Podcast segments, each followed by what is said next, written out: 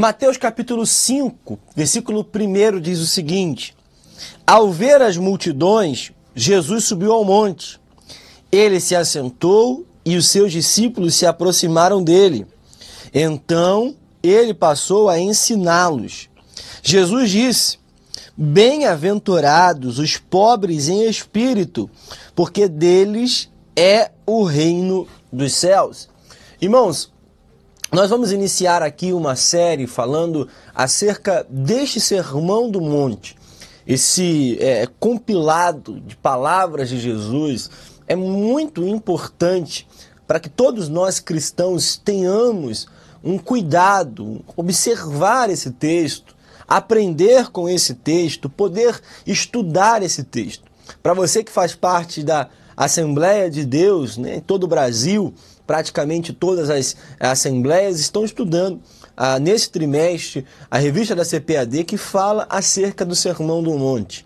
E nós, estudando a revista, vimos quanto né, é valioso esse trecho da palavra, esse trecho é, de três capítulos em Mateus, que nos traz ensinamentos para toda a nossa vida, para a nossa rotina, para a nossa história. Então nós vamos nos aprofundar aqui, aqui nas bem-aventuranças, naquilo que Jesus ensina ao seu povo, ensina para nós hoje, porque a palavra do Senhor tem esse efeito. A palavra vai dizer, no versículo 1 do capítulo 5, que ao ver as multidões, Jesus subiu ao monte é muito curioso quando nós observamos que no capítulo anterior, Jesus estava isolado no começo. Nós observarmos o capítulo de número 4, o versículo 1 vai dizer que Jesus foi levado pelo Espírito ao deserto para ser tentado pelo diabo e jejuou 40 dias e 40 noites. Você conhece a história. Mas em uma mudança de tempo, que há, claro, né, uma diferença entre Mateus e Lucas, mas para a gente é, entender, nós vamos observar que de um capítulo para o outro, agora Jesus tem multidões que estão acompanhando. Há uma mudança completamente radical de alguém que estava isolado e agora tem é, milhares de pessoas que o acompanham, que o seguem e que querem ouvir o que Jesus tem a ensinar. Jesus começa esse discurso, começa esse sermão para ensinar ao povo um novo conjunto de regras, um código de ética, podemos dizer assim, aprimorado da lei. Nós sabemos, e Jesus disse que não veio para revogar a lei, ele veio para cumprir, ele veio para aperfeiçoar. Jesus ele se embasa nos dois primeiros mandamentos, os mandamentos que ele julga serem mais importantes, porque deles todas as outras regras, as leis, vêm. Amar a Deus e amar ao próximo. E de fato, quando nós olhamos para os mandamentos do Senhor, vamos observar que tudo vem do nosso amor a Deus e do nosso amor ao próximo. Nós, quando observamos aquilo que Jesus ensina, está realmente relacionado com isso. E é importante, porque Mateus ele relaciona Jesus com Moisés. Mateus é o único a narrar a história do nascimento de Jesus relacionado com a matança dos meninos, como Herodes fez e como também houve na época de Moisés. Nós vamos observar, e eu espero que você também tenha essa atenção, quando você observar a palavra, você vai perceber semelhanças entre a história de Jesus e Moisés no evangelho que Mateus nos escreveu. Nós devemos lembrar que o próprio Moisés disse ao povo que do meio deste surgiria um profeta semelhante a ele e que deveria ser ouvido. Esse profeta é o próprio Jesus. Era uma profecia messiânica acerca de Cristo. E por isso Mateus diz com muita veemência: Jesus subiu ao monte. Moisés, em três momentos, subiu ao monte para pegar as tábuas da lei, para receber de Deus os dez mandamentos, o conjunto de leis que o povo deveria obedecer para chegar na terra prometida. é a primeira constituição, podemos dizer assim, da história, Jesus também sobe ao monte. Mas há uma diferença. Moisés precisava ser mediador, precisava pegar de Deus as leis para repassar ao povo. Jesus não precisa disso. Ele diretamente ensina aquilo que o povo deve fazer na sua vida para alcançar a terra prometida, que é diferente daquela adiante. Antes, eles estavam buscando uma terra normal, uma terra comum, uma terra que estava aqui, a Canaã, a terra que manava leite e mel.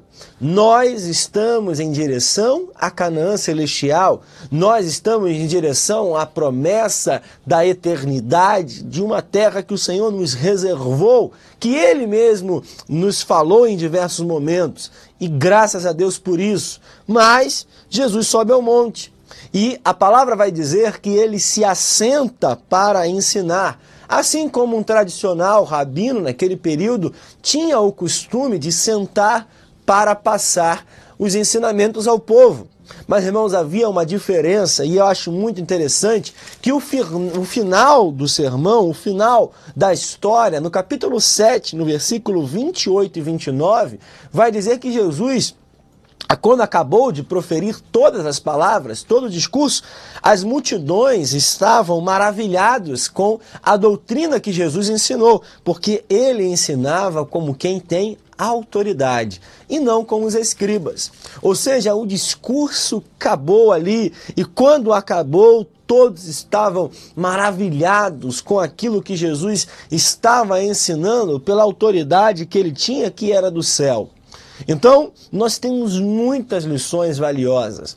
Hoje eu vi, peguei apenas o versículo de número 3 para que a gente possa entender a primeira bem-aventurança. E o que é ser bem-aventurado? O que é na nossa vida ser uma pessoa que nós podemos dizer aquela pessoa é alguém bem-aventurado? Algumas versões traduzem como feliz, outras dizem que é alguém abençoado. Mas a verdade, irmãos, é que ser bem-aventurado vai além disso. É alguém que tem uma felicidade, é alguém que tem uma bênção do Senhor especial constantemente. Irmãos, nós temos que ter muito cuidado, nós vivemos em um tempo muito perigoso. Ser bem-aventurado não significa ser bem-sucedido em tudo. Nós vivemos um tempo onde pessoas têm, infelizmente, pregado um evangelho que fala sobre o sucesso, sobre a fama, sobre o conquistar dinheiro, e não é isso que Jesus está nos falando. É ser bem-aventurado, é enfrentar dificuldades, é enfrentar problemas, é passar por momentos de tribulação, mas mesmo assim ter a certeza de que é feliz no Senhor, de que é abençoado pelo Senhor, então é um estado de felicidade, de bênção do Senhor constante contínuo, que não termina, que não se abala em meio às dificuldades. Nós devemos lembrar, e tudo que Jesus fala aqui está muito relacionado àquilo que foi falado lá no Pentateuco e durante todo o Antigo Testamento.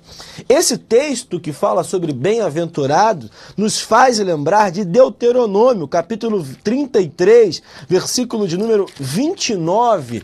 Por isso eu peço para que você sempre deixe a sua Bíblia aí perto de você, que vai falar que feliz é você, ó Israel. Quem é como você, povo salvo pelo Senhor? Jesus está dizendo aqui, a palavra que é utilizada é semelhante, porque nós também podemos dizer isso. Feliz é você, ó povo de Deus. Quem é como nós, povo salvo pelo Senhor?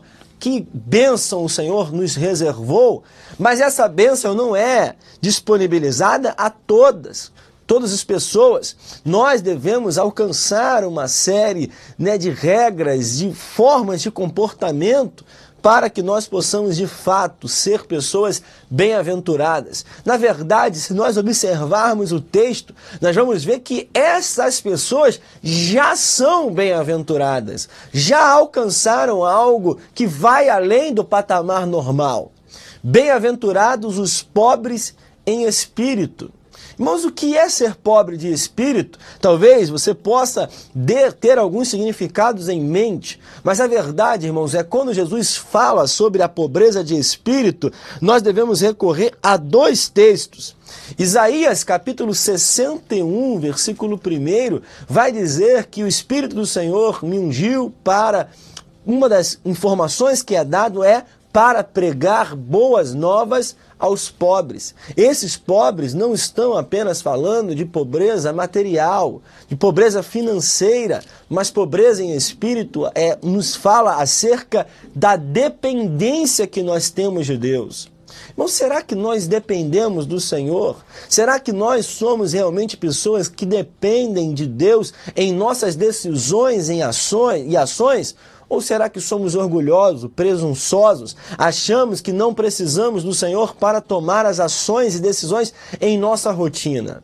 Além disso, Isaías 66, versículo de número 2, também fala acerca de algo muito importante, quando ele nos fala o seguinte: Mas eis para quem olharei, parte B, para o aflito e para o abatido de espírito, ou pobre de espírito, e que treme diante da minha palavra.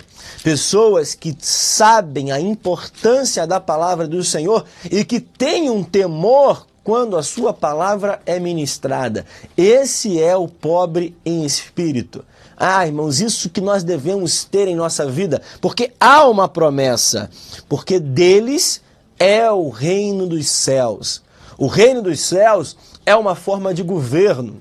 O reino dos céus é um assunto muito importante que Jesus estabeleceu durante todo o seu ministério, comparando a coisas do presente e também falando no futuro. O reino dos céus é aqui e agora, mas também é futuramente e para sempre. O reino dos céus é algo que se estabelece no individual, no coração de cada um de nós, mas é algo também que vai se estabelecer para toda a humanidade. Então, o reino dos céus é um assunto muito complexo, mas a verdade é que o reino dos céus é uma forma de governo. É o governo de Deus estabelecido no nosso coração e estabelecido aqui na terra. Irmãos, bem-aventurados os pobres em espírito, porque deles é o reino dos céus, é essa forma de governo que nós devemos buscar. Essa promessa, ela é verdadeira. Para alcançarmos o reino dos céus, precisamos ser pobres em espírito. Nós vamos continuar aqui meditando, porque nós cremos que o Senhor quer que nós sejamos pessoas bem-aventuradas em nome